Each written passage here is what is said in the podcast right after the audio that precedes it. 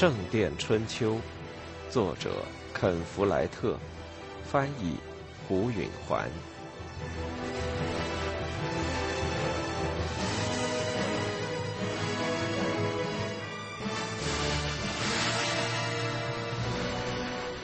菲利普第二天没有和斯蒂芬王说成话，第三天也没有，第四天仍然没有。第一天夜里，他待在一个酒馆，不时飘来烤肉的香味和荡妇们的浪笑，使他十分压抑。不幸的是，城里没有修道院。通常主教会为他提供食宿，但国王如今住在主教宫殿中。而大教堂周围的所有住房全都挤满了斯蒂芬的随从。第二天夜里，菲利普一直走到城外，威格福德的郊外，那里有一家修道院，管着一个麻风病人的疗养院。他在那儿得到了硬面包和淡啤酒充当晚饭，还在地上一个硬邦邦的草垫上安安静静的从日落睡到半夜，起来做了早祷。后来还吃了早餐，是没加盐的稀粥，但他很高兴。他每天清晨就到大教堂去，随身带着授权修道院从采石场取石料的珍贵文件。日复一日，国王一直没注意他。别的请愿人聚在一起聊天，谈起谁得宠谁失意，菲利普躲在一边。他很清楚，他为什么给撇在一边等着。整个教会和国王存在争执。斯蒂芬并没有履行登基时对教会许下的宏愿，他支持了另一个狡猾的人担任坎特伯雷大主教，从而得罪了他弟弟温切斯特的亨利主教。此举也使一心攀附亨利向上爬的沃尔伦比戈德感到失望。但在教会眼中，斯蒂芬最大的罪过在于，他在一天之内逮捕了索尔兹伯里的罗杰主教和他的两个侄子，林肯和伊利的主教，罪名就是未获批准私建城堡。这一渎神行为激起全国各地大教堂和修道院不约而同的同仇敌忾，斯蒂芬伤心了。他说：“作为上帝的仆人，主教们是不需要城堡的；而如果他们兴建城堡，就不要指望别人纯粹把他们当作上帝的仆人来对待。”他倒是真诚的很，可惜太天真。这一裂痕已经弥补过了，但斯蒂芬王不再热衷听取神职人员的请愿，因此菲利普只好等下去。他利用这段时间思考。他当上副院长以后，就很少有时间这么静思。他很渴望现在能有这样的机会。如今他突然有好几个小时无事可做，于是便用来深思。终于，廷臣们在他周围空出了一片空地，使他十分显眼。斯蒂芬再不理睬他，可就太难了。他来林肯的第七天早上。正沉思着三位一体的神奇象征，这时意识到刚好有人站在他面前看着他和他说话，而这人就是国王。你是不是睁着眼睛睡觉呢，伙计？斯蒂芬说话的口气半开玩笑半生气。我很抱歉，陛下，我是在静思。菲利普说着，补着鞠了一躬。啊，没关系。我想借你的衣服一用，什么？菲利普吃惊的有点失态。我想看看城堡的周围，如果我穿的像个修士，他们就不会对我射箭了。来到一个祈祷室去，脱下你的袍子。菲利普的袍服里面只有一件贴身内衣。可是陛下，我穿什么呢？啊。我忘了你们这些修士有多寒酸了。斯蒂芬向一个年轻骑士打了个响指：“罗伯特，把你的紧身衣借给我，快点儿。”那骑士正和一姑娘说话，用一个利落的动作脱下紧身衣，向国王鞠了一躬，把衣服罩上，然后还向那姑娘做了个粗俗的姿势，他的朋友们欢声大笑。斯蒂芬王把紧身衣送给了菲利普。菲利普轻轻走进圣邓斯坦的小祈祷室，匆匆祷告了一下，请圣徒宽恕，然后脱下袍服，穿上那骑士的有短裙的猩红色紧身衣。那样子看起来实在陌生。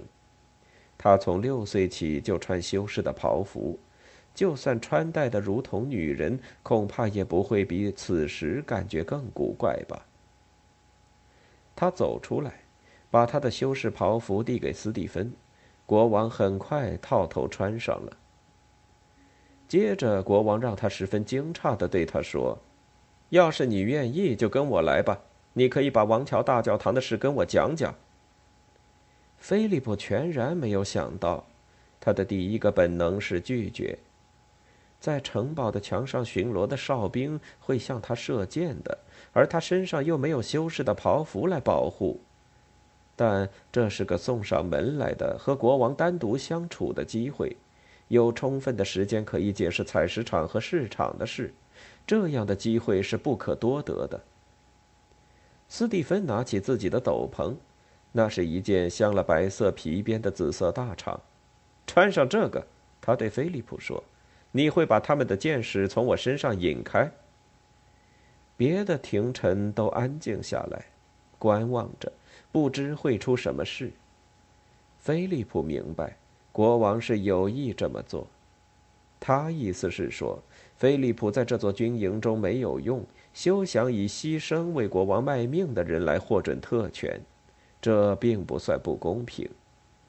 但菲利普知道，如果他接受了这一观点，他就得回家去，放弃重新占有采石场和重开市场的希望。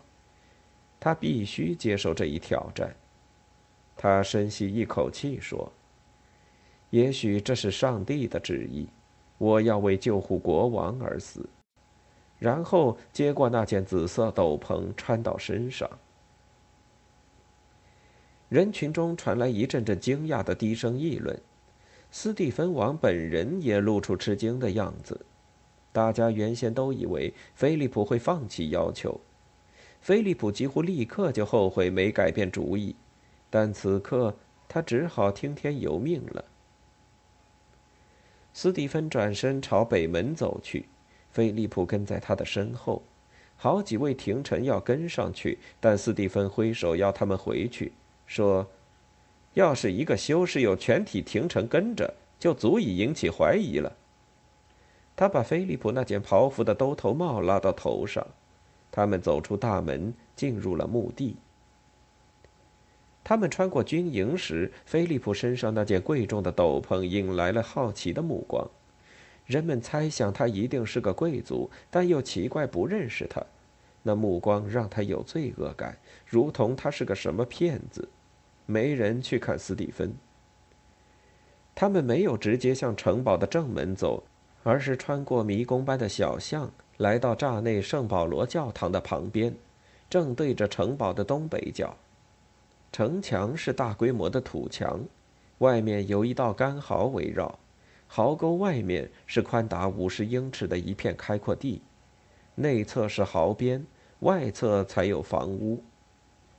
斯蒂芬踏上草地，开始向西走，边走边打量城堡的北墙，有时还在开阔地外缘靠近房子石墙的地方停下来。菲利普和他一起走着。斯蒂芬让菲利普走在他的左边，位于他和城堡之间。设置开阔地，诚然是给了箭手一个开阔的视野，以便向靠近围墙的人射箭。菲利普倒不怕死，但他怕痛，他不由得想象着挨上一箭会有什么痛苦。吓坏了吧，菲利普？斯蒂芬说：“够怕的。”菲利普直言相告。接着，他由于害怕，反倒不顾后果，于是硬着头皮反问：“你呢？”国王神经质的大笑：“有点儿。”他承认说。菲利普想起来，这是他讲大教堂的事的机会，但当生命处于这种危险时，他难以集中精神。他的眼睛不断地看着城堡，目光扫过城墙，寻找着弯弓搭箭的人。城堡占据着内城的西南角，其西墙是城市城墙的一部分，因此要围着城堡转上一圈，就得出城。斯蒂芬带菲利普走出西门，走进了叫做新地的城郊。这里的房子像是农舍，墙壁是泥巴墙。还有村舍般的大院子。从农舍后的田野中刮来刺骨的寒风。斯蒂芬转向南，依旧绕着城堡走。他指着城堡围墙上的一座小门。我猜，我占领这座城市时，切斯特的雷纳夫就是从这里溜出去逃掉的。他说。菲利普走到这里，不那么害怕了。这里的小路还有别人在走，而且这一侧的城堡围墙驻兵也没那么多，因为占据城堡的人担心的是来自城里的进攻，而不是来自郊外。菲利普深吸一口气，冒出一句：“如果我被射杀了，您愿意给王乔一个市场，并且让威廉·汉姆雷归还采石场吗？”斯蒂芬没有立即回答。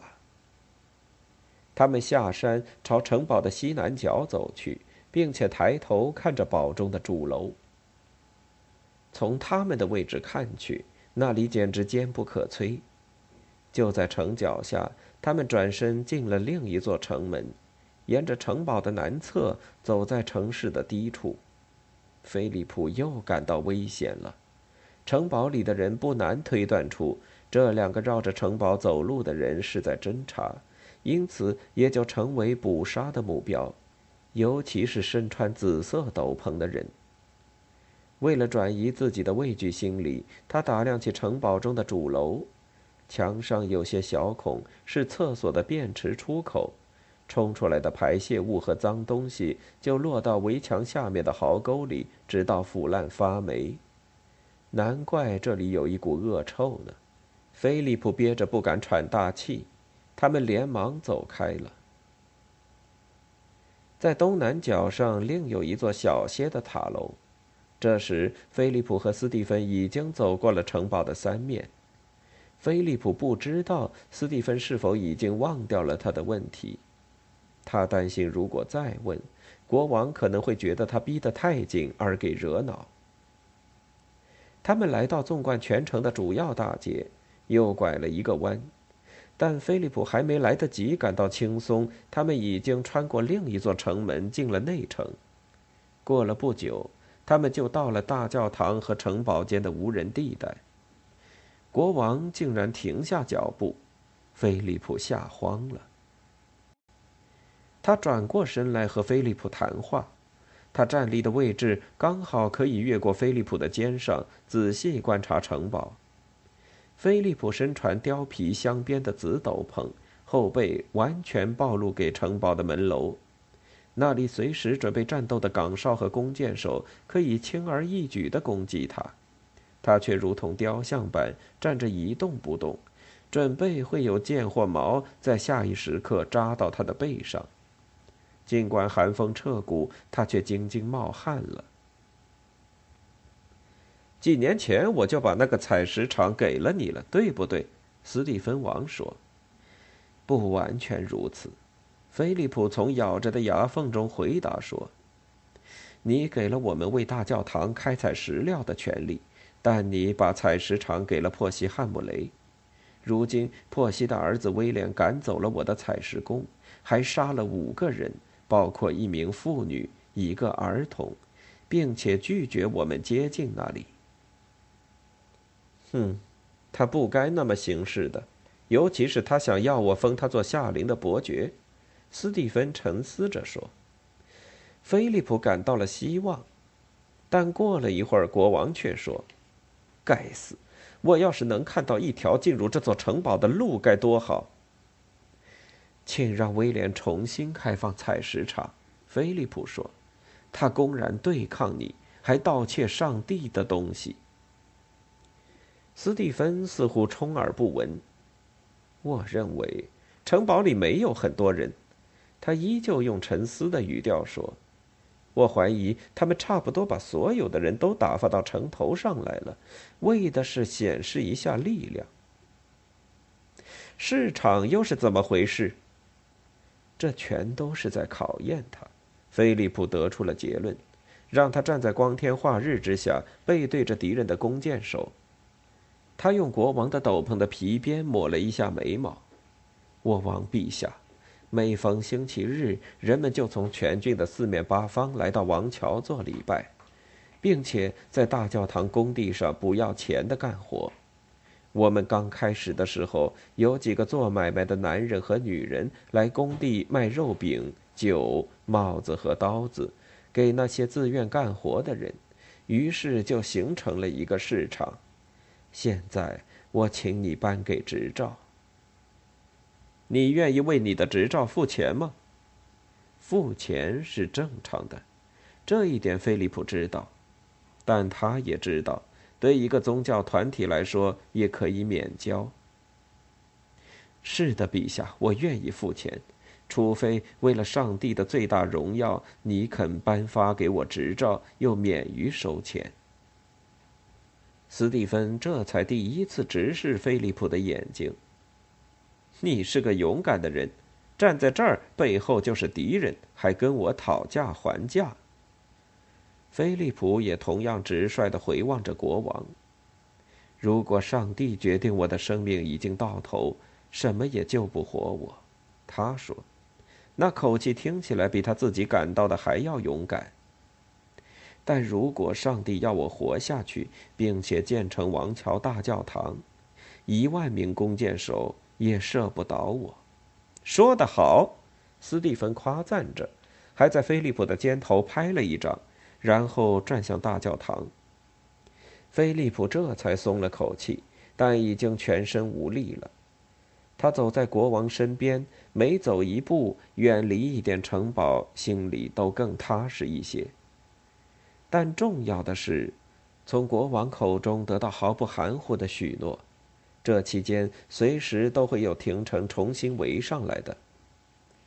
他们经过那排岗哨时，菲利普鼓起全身勇气说：“我王陛下，你肯写一封信给夏陵的郡守？”他被打断了。一名伯爵跑了过来，满脸惊慌，说：“格洛斯特的罗伯特正朝这里进发，我王陛下。什么？有多远？很近，最多一天。”为什么我事先没得到消息？我向四下都派出了人，他们是从福斯要道来的，然后离开了大路，穿过田野接近我们。他和谁在一起？在过去两年里失去土地的他那边的所有伯爵和骑士，切斯特的雷纳夫也在。哼，当然了，那条背信忘义的狗，他把他的骑士全从切斯特带来了，外加一群贪婪的威尔士人，一共有多少人？大概有一千人，该死，比我们还多一百。这时已有好几名男爵聚集到周围。此刻，另一个人说话了：“陛下，要是他想通过开阔的田野，他就得过河。在想得好，爱德华。”斯蒂芬说：“带着你的人到那个渡口去，看看能不能守住。你还需要有弓箭手的。他们现在还有多远？谁知道？”先前那位伯爵说：“斥候说很近，他们可能赶在你前边到达渡口。”那我就得马上出发。”爱德华说。“很好。”斯蒂芬说。他右手握拳打在左手的掌心上。“我终于要在战场上和格罗斯特的罗伯特决一死战了。我要是有更多的人就好了。不过只多一百人算不上什么优势。”菲利普一直默默地聆听着这一切。心里感到不妙，他肯定他已经说的斯蒂芬眼看就同意了，但如今国王的心思又不在了。但菲利普不想放弃，他还穿着国王的紫色斗篷，他从肩上脱下来斗篷递过去，说：“大概我们俩得换回衣服了，我王陛下。”斯蒂芬心不在焉的点点头。一位廷臣从国王身后走上去。帮他脱下修士袍服，菲利普把那件王袍递过去，说：“陛下，你看来对我的要求已经想好了。”斯蒂芬一经提醒，样子很愠怒。他抖肩披上斗篷，刚要说话，这时又有人说话了：“我王陛下。”菲利普听出那声音，他的心沉了下去。他转过脸去，看到了威廉·汉姆雷。威廉，我的孩子，国王说，他的语气就是同他的战士常用的那种开心口吻。你来的正是时候。威廉鞠了躬说：“我从我的彩艺带了五十名骑士和两百个人。”菲利普的希望化作了灰尘。斯蒂芬显见得十分高兴，“你可真不错。”他亲切地说，“这下我们就比敌人有优势了。”他用一只手臂揽住威廉的双肩，和他一起走进了大教堂。菲利普站在原地，眼看着他们走了，他备受煎熬，刚要成功，但最终威廉的部队比正义更管用。他痛苦地想。刚才帮国王脱下修士袍服的廷臣向菲利普伸手递过袍服，菲利普接了过来。那廷臣随着国王及其部下进了大教堂。菲利普穿上了他的修士袍，他深感失望。他望着大教堂的三座巨型拱门，他曾希望在王桥建起同样的拱门，但斯蒂芬王站到了威廉·汉姆雷的一边。国王面临的是直截了当的选择：菲利普的正义和威廉的军队。他受的考验算是白费了。菲利普只剩下一个希望，那就是斯蒂芬王在这场战斗中战败。